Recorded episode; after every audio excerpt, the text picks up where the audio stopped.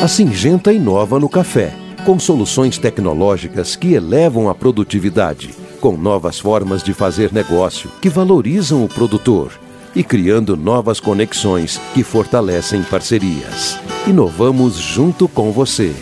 Singenta, inovamos junto com você. TDI Máquinas, solução para sua colheita, Minas Gerais. Acesse nosso site tdimáquinas.com.br e saiba mais sobre nossos produtos.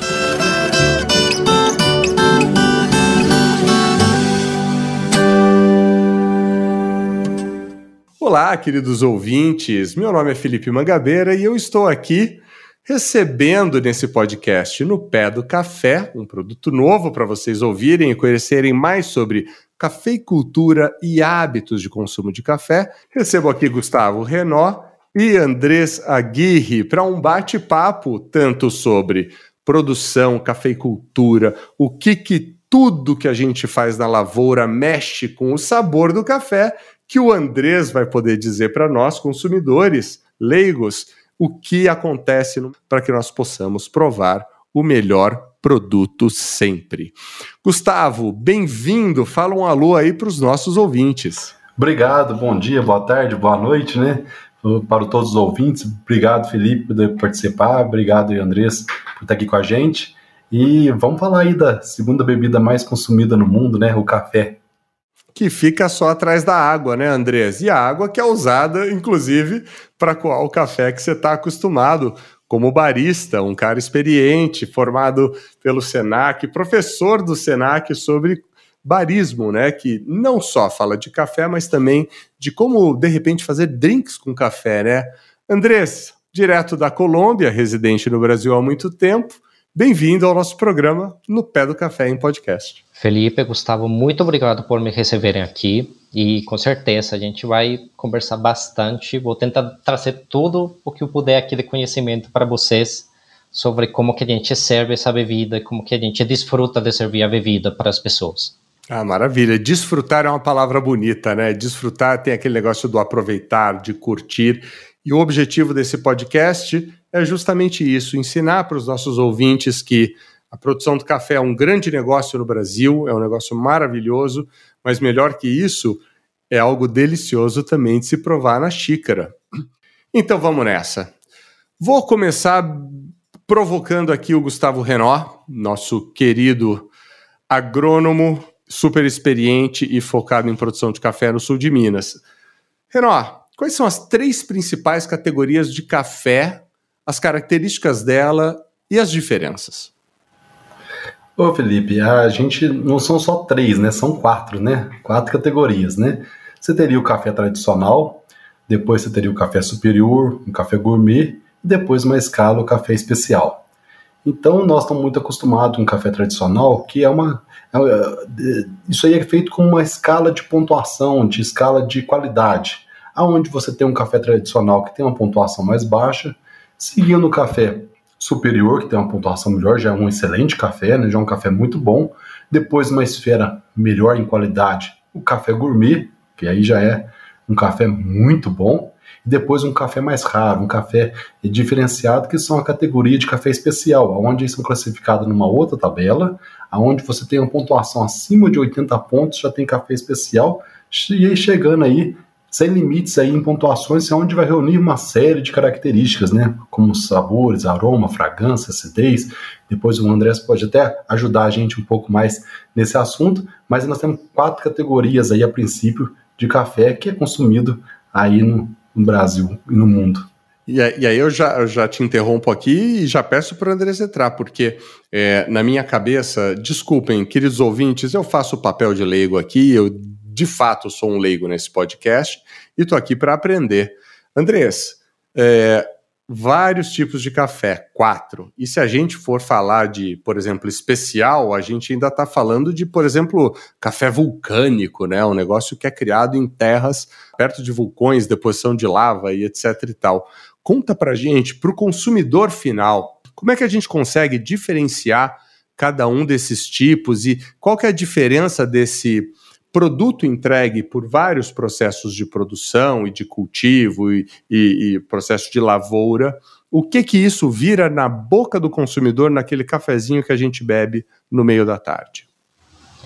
Bom, vamos lá. É, acho que na maior parte da a maior parte das pessoas sempre ficou acostumada aquele café com bastante intensidade de sabor, com muita amargor, muita astringência, e a maioria das pessoas sempre se acostumaram a que o café era isso, era amargor, era astringência, isso, uma bebida que entregava, entregava cafeína, e só isso. Agora, quando a gente passa a produto de qualidade, café especial, por exemplo, já a gente começa a ver que tem outras qualidades dentro do café que podem ser super valorizadas. Então, muita gente não sabe, o café ele tem realmente uma quantidade muito alta de açúcares, de ácidos que podem dele fazer uma bebida super frutada, uma bebida com uma acidez que lembre frutos vermelhos, por exemplo, ou pode ser um tipo de café que ele tenha notas bem diferenciadas, como notas florais, eh, que são bem comuns em alguns lugares do mundo, que conseguem fazer... Ou cítricas, esse, né? Isso, cítricas e, e, por exemplo, notas que lembram jasmim, que lembram rosa, que são notas sensoriais bem difíceis de ser, de ser eh, alcançadas por um café, mas tem café que consegue fazer isso. E tudo isso vem atrás de todo um processo de qualidade de produção que vai conseguir entregar essa bebida final para o cliente. Obviamente, eh, nesse momento a gente está trabalhando para que o cliente consiga entender essa diferença e consiga entender que o, o café é um produto que vale a pena ser valorizado eh, como um produto eh, diferente do que todo mundo já conhece. Ô Andrés, uma curiosidade minha, é, se colocar açúcar no café, a gente consegue detectar todos esses sabores do café? Olha, aí aí a gente vai começar a perder um pouco daquele sensorial, de todo aquele desenvolvimento que o café eh, entrega para a gente. Eh, obviamente, o, o, açúcar, afinal de contas, eu como, como barista, como pessoa de atendimento, é uma decisão do cliente. Então, tem muito cliente que fala, olha, eu tenho limiar de, amar, de amargor muito leve, então qualquer coisa com amargor para mim é muito intenso. Mas quando chega um cliente na minha cafeteria e fala: Olha, eu quero conhecer o café, com certeza tem que ser sem açúcar, porque senão toda aquela experiência sensorial vai ser completamente perdida. E agora já faço uma confissão para o nosso querido ouvinte. O Gustavo está puxando isso de um papo que a gente teve antes de ontem, quando a gente estava batendo um papo sobre café, que eu lembrei que alguns amigos meus ficavam nervosíssimos comigo porque eu botava açúcar no café. E isso é uma coisa que eu fico contente até agora, né? Entendo isso, porque o café realmente tem que ser apreciado. Você consegue imaginar, por exemplo, que você compra uma garrafa de vinho de 500 reais e tem lá anotado assim é, notas uh, frutadas de maracujá e melão e etc e tal, e você pega aquela taça de vinho e joga uma colher de açúcar, é óbvio que você está estragando a composição do, do, do que está sendo servido para perceber. Então, é, Gustavo, vou tomar essa como uma pequena provocação do nosso papo de antes de ontem, mas agora eu te devolvo uma provocação. Gustavo, em busca de uma lavoura perfeita, você que é um especialista aí no café, conta pra gente o que, é mais importante no, no trabalho da cafeicultura, se é que existe algo que é primordialmente importante. E a gente pode listar várias coisas, né? Técnicas utilizadas para boa formação da planta, aumento de produtividade, controle de pragas, é, nutrição da planta, né? Para o ouvinte leigo, como adubar a planta, né? maquinário, tecnologia. O, desses itens aqui, o que, que é o fundamental que a gente tem que colocar para uma pessoa que está começando ou já está empenhada na formação de, de uma lavoura de café? O que, que é o fino da bossa aí que precisa ter o principal olho? Felipe, eu começaria com o primeiro item: carinho. Acho que é essencial você ter carinho com a lavoura. Segundo, capricho, né? Eu até brinco, né, que eu conheço muitas fazendas, muitos produtores de altíssimas produtividades, e eu não conheço nenhum produtor de altíssima produtividade, que é lambão, né, que não tenha capricho com essas lavouras, com o teu maquinário, com o teu manejo. Então isso, o café é muito responsivo a capricho e a carinho. Depois entrando numa esfera mais técnica, você tem que sempre até, eu falo que é o mapa do tesouro para a gente conseguir altas produtividades em café. É sempre fazer os produtos certos, na dose certa, com a tecnologia certa e nas datas certas. Se você não fizer esses quatro itens bem organizados, que são muito técnicos os assuntos, né? E no final você não arrematar isso tudo com capricho, você não vai, dificilmente você vai conseguir altas produtividades. Consegue às vezes um ano, mas não consegue manter durante vários anos. E essa lavoura perfeita é essa lavoura que reúne uma nutrição equilibrada, um excelente controle de pragas e doenças, é, o controle do mato, né? A gente acha que mato é uma coisa simples, mas não é. Mato é complexo pra caramba, né? Existem várias espécies de mato ele compete diretamente com o café. E eu ouvi dizer que o mato, quando ele está no meio da trilha entre uma linha de café e outra, ele é benéfico. Isso, no meio da rua, porque ele vai reciclar os nutrientes que muitas vezes as raízes do café ele não alcança. Mas aquele mato que está juntinho, coladinho com o pé de café, ele não, isso aí é bem ruim e esse compete diretamente com o café. Mas a gente precisa todo manejo ecológico, sustentável de uma lavoura de café. Ela começa o primeiro passo na reciclagem da matéria orgânica, reciclagem dos resíduos orgânicos que é produzido por esse mato no meio, da, no meio do cafezal, no meio da rua do café. É interessante que você falou isso desse manejo ecológico, né, da gente ter esse pensamento ecológico. Eu conheço um pessoal que tem uh, fazendas no sul de Minas e antes deles começarem a vender a produção, eles passaram 10 anos refazendo toda, todo o meio ambiente em torno da fazenda e dentro da fazenda para que esse manejo ecológico também refletisse na qualidade da produção. E a gente não está falando qualidade de produção do marketing, né? De dizer, olha, eu vendo um café dentro de uma fazenda sustentável. Não, isso era sentido na qualidade do grão, na qualidade do produto, tanto que uma grande marca italiana de café, que a gente até bebe aqui no Brasil, comprou toda a produção deles por alguns anos. Eu, eu não sei, faz muito tempo que eu não falo com eles sobre esse assunto, mas eu sei que os italianos vieram aqui e compraram a produção deles toda, mas eles passaram 10 anos fazendo o manejo uh, da área, o cuidado da área, o cuidado da lavoura para poder entregar um produto de qualidade. Gustavo? É, Felipe, é, realmente isso aí seria o ideal, né? Quem puder ter o, o, potencial né, de cuidar da área antes de começar a produzir, realmente vai conseguir café diferenciado, vai conseguir algo muito legal. Mas eu, como agrônomo, né, como consultor de várias fazendas, a gente tem que preocupar muito com a parte financeira, né? Quem é que hoje pode trabalhar 10 anos numa área com caixa que suporte todo esse tempo e depois a gente poder. Então a gente trabalha hoje o quê? Você pega uma área até degradada, vamos implantando a lavoura e vamos trabalhar em conjunto a parte ecológica, a parte sustentável com a produtividade. É perfeitamente possível. Maravilha. E Andrés, é, eu sei que você também quer falar do assunto, mas eu vou te pedir para emendar esse assunto, hein? É, naturalmente, todo esse manejo para um produto bom tem em vista o mercado externo também, não é? E co como é que é a qualidade do café brasileiro no exterior? Eu acho que eu vou até dar um, uma puladinha aqui no assunto, você como uh, colombiano, uh, como é que todo esse manejo de café, toda essa estrutura da produção de café na América Latina é, é vista no mercado exterior e, e como é vista a qualidade desse nosso produto? Bom, é, o que aconteceu por muitos e muitos anos é que realmente o café brasileiro era tido como o café intenso e o café forte. Então, quando você queria um café intenso, um café forte, normalmente você pedia um café brasileiro. Ou muitas vezes os produtores utilizavam café brasileiro, desculpa, não, os produtores não. Os compradores e os torradores externos compravam café brasileiro para fazer uma blendagem com outro café para deixar em um preço valor, em um, em um valor menor de mercado. É, por muito tempo, então, não se sabia que o Brasil era capaz de fazer café de qualidade, porque a especialização do Brasil, por praticamente toda a sua história como café, é a produção em quantidade, em grande escala de café para suprir o mundo inteiro, né?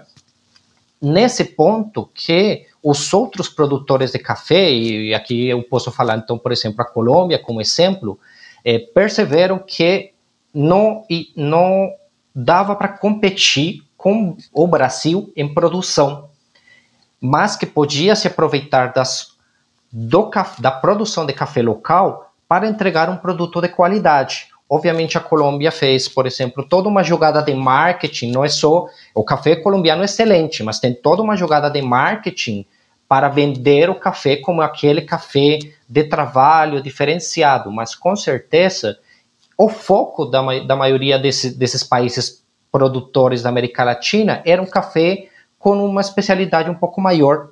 É, eu como colombiano te posso falar, a Colômbia ele não é, ele não consome café, é, ele produz café bastante. Nós somos Colômbia é o terceiro maior produtor do mundo, é, mas toda aquele, a maior parte daquele café, 90, 95%, ele é feito para exportação, ele não fica na Colômbia. Aí então é interessante pensar que é, o café que o colombiano consome, normalmente ele vem ou do Peru ou do Brasil. Então, quando comecei a estudar café, e comecei a perceber, nossa, o café que eu sempre vivi a minha vida inteira na Colômbia era café brasileiro, eu sempre ficava, mas nossa, como que o Brasil consome, consegue produzir tanto café? E obviamente, eh, depois de fazer todo aquele estudo, eu entendo que o Brasil consegue, além de ter uma terra enorme para fazer toda a sua produção, ter um, um o que eu trago uma terminologia do mundo do vinho, um terroir excelente para café de especialidade. Quando falo um pouco de terroir, obviamente aqui o Gustavo pode completar um pouco mais isso, né? Mas eu falo todas aquelas características de chão, de eh, chuva, eh, todas as características sociais que vão fazer, eh, vão afetar a qualidade final do café. E o café, ele é um produto que ele é afetado pelo terroir, ele é afetado pela a qualidade do chão, pela qualidade da chuva, como que o trabalho, a lavoura, né? E, então é muito bacana perceber como o Brasil começou a mudar essa imagem do café intenso, do café amargo, e agora a gente tem exemplares de café tão bons que já foram campeão mundiais de café. E, por exemplo, em 2018, uma barista da Suíça ganhou com um café brasileiro. E isso foi uma surpresa para o mundo inteiro. Ninguém achava que o café brasileiro conseguiria fazer isso.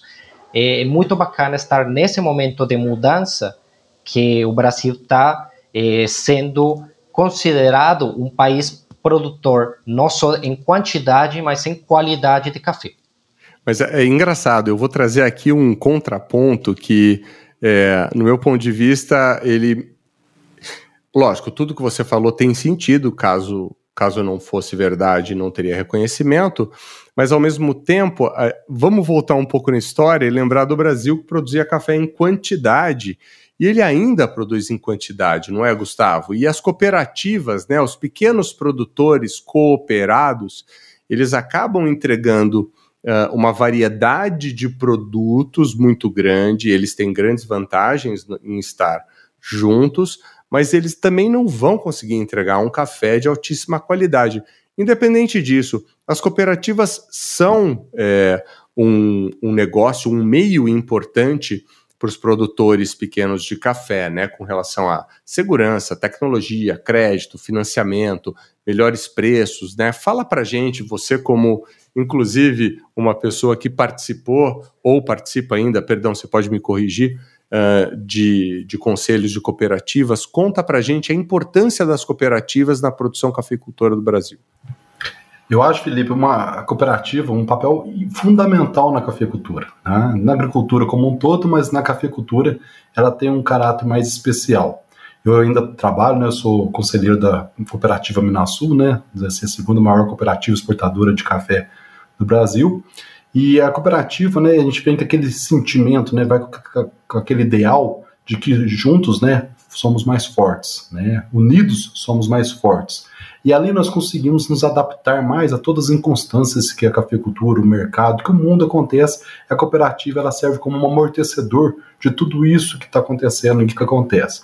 Quando você fala, por exemplo, que o Brasil produz café em escala, toda essa tecnologia que é implantada, as cooperativas têm um papel muito importante para poder difundir isso, trabalhar isso e conseguir que isso chegue ao produtor de uma forma que ele economize mais, com que ele ganhe mais. Ela ajuda o pequeno a nivelar para cima, né? Sim, sim. Ela tem um papel muito importante nos pequenos. A gente fala de cooperativas grandes, mas existe cooperativas grandes e muitas cooperativas, a maioria pequenas cooperativas, que ele tem esse canal direto com o produtor, levando tecnologia, levando escala, levando mercado, vamos supor, aquele produtor pequeno que quer fazer aquele café especial.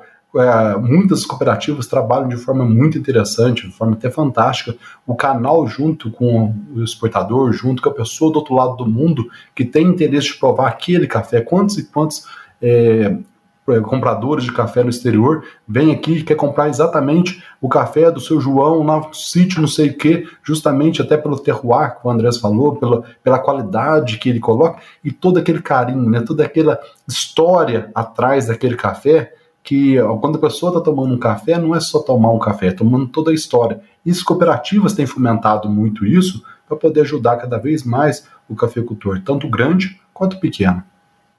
Você tem algo a dizer sobre isso também, para contribuir aqui com a gente, na sua experiência de barista, de pessoa que pega cafés para experimentar e para servir para pessoas. É, os pequenos produtores trazem algumas pérolas para o mercado também?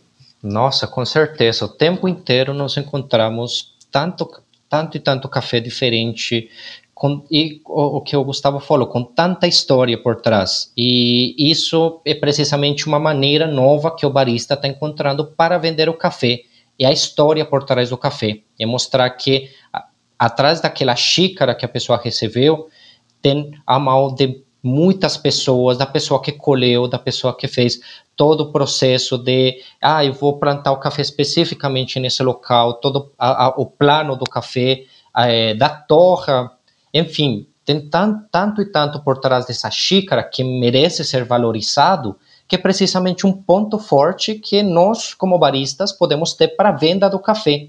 E, e, contar essas histórias e saber sobre, contar essas histórias, realmente eu acho que vai ser um dos principais diferenciais para que a, a, a, as cafeterias sobrevivam e, na verdade, prosperem daqui para frente. É saber contar as histórias do café. Eu, interessante, Andrés, que a gente que trabalha no campo todo dia, uma das coisas que mais fascina, que faz a gente acordar motivado, é exatamente com ver com essas histórias. É, ver o produtor é, trabalhando com toda a família, né? Engraçado que qualquer fazenda que você chega, pelo menos aqui no sul de Minas, é muito comum você ver três gerações dentro da fazenda trabalhando. É muito comum. E isso encanta a gente, isso tem história, isso tem tradição, isso tem uma força de vida que faz com que a gente se encante, né? Eu, particularmente, não, quando eu falo sou apaixonado pela cafeicultura, é por causa de todas essas histórias, todo esse trabalho. E com o canal No Pé do Café, hoje a gente tem facilidade de ter contato com o cafeicultor do Brasil inteiro. E isso, cada vez que eles mostram, às vezes a gente vê a foto do produtor e a gente fala assim, eu já conheço essa história pelos traços dele, você fala assim, sei como é que é a luta e a batalha dele. Então isso faz a gente, é uma motivação muito grande estar todo dia no campo. O, o marketing usou tanto esse negócio de contar histórias para poder valorizar o produto, e existem duas instâncias disso, né?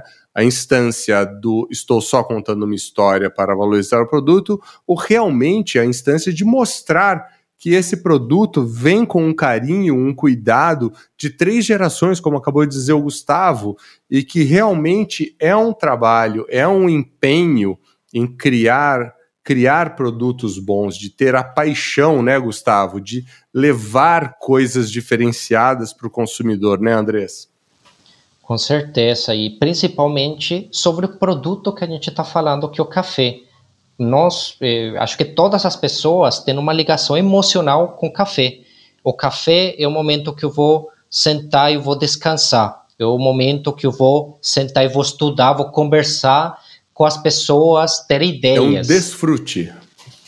Exatamente. Então, isso, isso que eu, como barista, tento mudar a cara das pessoas. Olha, se, se esse é o seu momento de descanso, de desfrute, por que, que a gente não consegue valorizar ainda mais esse produto que você está bebendo, é, contando as histórias que a gente tem por trás do café, sabe? Então, é isso que eu acho muito bonito, como a gente liga o emocional do café é, para também vender e entregar o melhor produto possível para as pessoas. Perfeito. Pessoal, eu conheci o Andrés há poucos dias, sei lá, faz duas semanas que eu conheço o Andrés mais ou menos, e eu fiquei, eu lembrei de uma coisa que a última vez, antes da pandemia, que a gente teve um fechamento do comércio e das coisas em março de 2020, eu estive em reunião com dois parceiros de negócios tomando um café no lugar onde o Andrés era barista. E, e, isso foi uma coincidência gigantesca, porque quando a gente começou a conversar, ele falou: Poxa, eu trabalhei lá também, eu fui barista lá. E eu falei: Poxa, minha última reunião de negócios antes da pandemia, olha só, Gustavo, foi tomar um café que o Andrés muito provavelmente preparou para mim. Mas aí, pulando de cooperativas e dentro das cooperativas, é, Gustavo, essa eu quero principalmente de você. O nosso parceiro que apoia esse projeto, que é a Singenta, ela também ouve os produtores de café e inova junto com eles, e ela ouve o mercado e trouxe um assunto para a gente abordar hoje com você. O preço do café está alto a beça e a gente está tendo uma saca de 60 quilos a R$ 1.600. É isso mesmo que está acontecendo, Gustavo? Você que está mais perto dos produtores e da venda? Tá, tá chegando nesse preço sim, né? Se você pensar que o ano passado, uma época dessa, o café estava próximo de 600 reais, né? E ele teve uma valorização de 1.500, podendo chegar até 1.600 reais a saca. Isso aconteceu não foi por acaso, isso tudo foi por todo esse processo de pandemia que nós estamos vivendo, além de todos os processos de clima, esse ano nós tivemos um recorde de clima negativo, tivemos secas muito fortes, prolongadas, frios muito intensos, né? É, na florada também, muito frio, geada. Então, todo esse problema climático fez com que a produção do ano que vem ela diminuísse, inclusive a produção desse ano também diminuiu, fazendo com que o preço de café aumentasse. Então, é, às vezes o pessoal fala assim, ah, o produtor está ganhando muito dinheiro, né? Porque realmente, mas não tá. Por quê? Porque ele teve uma safra bem menor, projetando uma safra muito pequena para o ano que vem. O preço dos insumos aumentou proporcionalmente, né? É, muito provavelmente, muito desculpa te interromper, muito provavelmente também a parte de fertilizantes, aditivos e tudo mais, e, e também está baseada em dólar, né? Porque é um mercado mundial de, de cuidado das lavouras, né? Sim, o dólar todo impulsionado por esse problema que a gente está vivendo mundialmente, né? Então isso tudo intensificou muito os custos, né? E muitos cafeicultores, quando o café estava uns 400 reais há dois anos atrás, eles travaram o preço a 600 reais, 700 reais, 700 ainda foram poucos, a maioria foi 600 e com isso, eles tiveram que entregar o café esse ano, então ele, o produtor ainda não está com essa remuneração, exceto poucos produtores que estão mais capitalizados no sistema. Para o nosso ouvinte entender, o mercado é, agropecuário, digamos, ele trabalha em cima de um negócio chamado hedge. Hedge são vendas de ativos futuros, ou seja, eu hoje, em 2021, estou vendendo minha produção de café 2023 a um preço fixado. E aí, se o mundo gira de cabeça para baixo e tudo dá errado, o prejuízo não é do especulador, o prejuízo é do produtor. Então, o reflexo do preço, ele tem duas vertentes. A necessidade do produtor de se recuperar dessa venda futura, né? E um pouco de especulação do comprador do, ou de quem detinha os direitos desse café para poder fazer revenda no mercado. Então, uh, querido ouvinte, tome cuidado quando você falar que o café está caro, porque a gente está olhando para uma indústria gigantesca, uma indústria que tem milhares, milhares de pessoas envolvidas e que tem compromissos financeiros, tem compromissos de entrega e que tem perrengues que passa, não é? O Gustavo acabou de falar de geada que atrapalhou a florada e fala de um calor enorme que também atrapalha a planta e não há muito o que se fazer a não ser é, absorver um pouco desse impacto para que você tome um café muito melhor no futuro, né, Gustavo? A cafeicultura é uma indústria, né, a céu aberto. Então, a nossa fábrica, ela tem, não tem telhado. Então, todos os intempéries climáticos nós estamos sujeitos a amortecer isso no, com o produtor. Inclusive, todo esse problema de preço, o cafeicultor amorteceu muito isso, até mesmo para poder não chegar ao preço alto ao consumidor final. Mas chegando alto ao consumidor final, o Andrés pode até me ajudar nisso daí. Esse ano, como vai faltar muito café, a chance do café ser café muito baixo, café de qualidade péssima, para poder chegar nas gôndolas do supermercado, justamente para poder manter o preço. Então, acho que o café bom esse ano vai ser mais valorizado. Com certeza. E, e vai ser muito mais valorizado e, obviamente, é, aí eu falo novamente do trabalho do barista. Nós vamos estar na frente do consumidor final e nós que temos que fazer esse trabalho de que o consumidor entenda o porquê que o café teve essa variação e porquê que vale a pena valorizar o produto que, novamente, não é só uma xícara, é toda uma cadeia produtiva, são muitas histórias, muitas vidas atrás dessa xícara de café. E, e assim, uma coisa que eu dou muito foco nos cursos que eu dou é, pessoal, lembrem que nós somos a linha da frente e que precisamos estar vendendo o café da melhor maneira possível, que as pessoas entendam porque o, o café precisa ser valorizado. E eu quero fechar esse programa, esse nosso primeiro episódio. Prazer enorme ter vocês dois aqui. Eu quero pedir para o Andrés. Andrés, a gente vai pegar café, entre aspas, de má qualidade nas próximas safras, o que, o que não diz que a, gente deva de, que a gente deva deixar de consumir, né? Mas fala para a gente uma receita super simples que eu posso fazer na minha casa com um drink usando café. Bom, vou falar então, por exemplo, um drink sem álcool tá? Para que a maioria das pessoas possam beber. É, eu gosto bastante de combinar café que tenha um pouco mais de doçura, por exemplo, com suco de laranja, por exemplo. Então, eu utilizo um suco de laranja, uma base de suco de laranja, é, com, por exemplo, um, um, um leite, um, um, leite fresco, por exemplo, um tipo A, por exemplo. É, eu coloco, vamos falar, uma receita, 200 ml de suco de, de laranja, uns 50 ml de leite, eu bato numa coqueteleira com bastante gelo e finalizo com um café coado que seja um café coado bem mais intenso. É interessante como, como a doçura do café vai se combinar com a doçura do restante do produto e vai ficar um produto super equilibrado, fica leve, fica refrescante. Então, eu acho, esse, por exemplo, um produto bem interessante de ser provado. E, ainda que, nossa, a gente pode falar de tantos produtos diferentes que assim que você me pegou de surpresa foi o primeiro que veio na minha cabeça. Guardaremos isso para os nossos próximos episódios. Gustavo, muito obrigado. Quer deixar algum contato para os nossos ouvintes encontrarem você ou trocarem ideias sobre café? Não, foi muito rápido, Felipe. foi muito gostoso o papo, né? Obrigado pela oportunidade, né? E pessoal que ainda não conhece o nosso trabalho, siga a gente no YouTube, Facebook, Instagram, no pé do café. A gente compartilha dicas, experiência de campo. Toda semana tem vídeo novo. A gente está em contato bem estreito no Instagram também, no Facebook, no YouTube. Então siga a gente lá no pé do café. Perfeito, inclusive está no Globoplay. Todos os episódios das duas temporadas de No Pé do Café estão disponíveis na Globoplay e lá, inclusive, temos entrevistas com médicos, com uh, pessoal da culinária, chefes de cozinha, acho que também até baristas, né, para poder falar de mais receitas de café. Mas hoje o nosso barista desse episódio é Andrés. Conta pra gente, Andrés, como é que a gente encontra você, Andrés Aguirre? Bom, nesse momento estou em processo de abertura da minha cafeteria de especialidade eh, na cidade de Mojimirim. Eh, chama La Raiz Coficó e obviamente eu vou combinar bastante essa minha herência colombiana com toda com todo o amor que eu tenho aqui pelo Brasil por tudo que o Brasil me entregou junto com o café. Então, daqui a pouquinho, eh, se tudo der certo, dezembro de 2021, vai estar as portas abertas para que todos possam tomar um café junto comigo e a gente possa conversar sobre essa, sobre essa bebida maravilhosa que é o café. Maravilha, eu tenho certeza que tudo vai dar certo. Eu já estou convidando o Gustavo Renan, a gente vai fazer a reunião de fim de ano, a gente vai lá tomar um café em dezembro lá em Mogi Mirim com o nosso querido Andrés. Senhores, obrigado pela participação.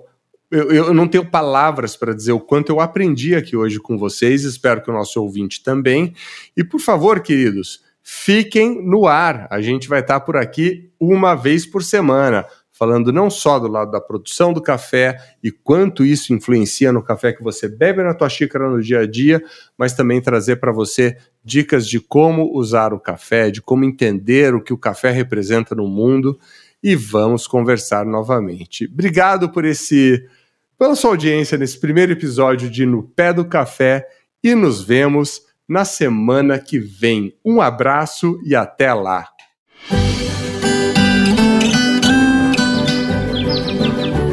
A Singenta inova no café, com soluções tecnológicas que elevam a produtividade, com novas formas de fazer negócio que valorizam o produtor e criando novas conexões que fortalecem parcerias. Inovamos junto com você.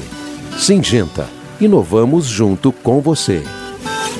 TDI Máquinas, solução para sua colheita, Minas Gerais. Acesse nosso site tdimáquinas.com.br e saiba mais sobre nossos produtos.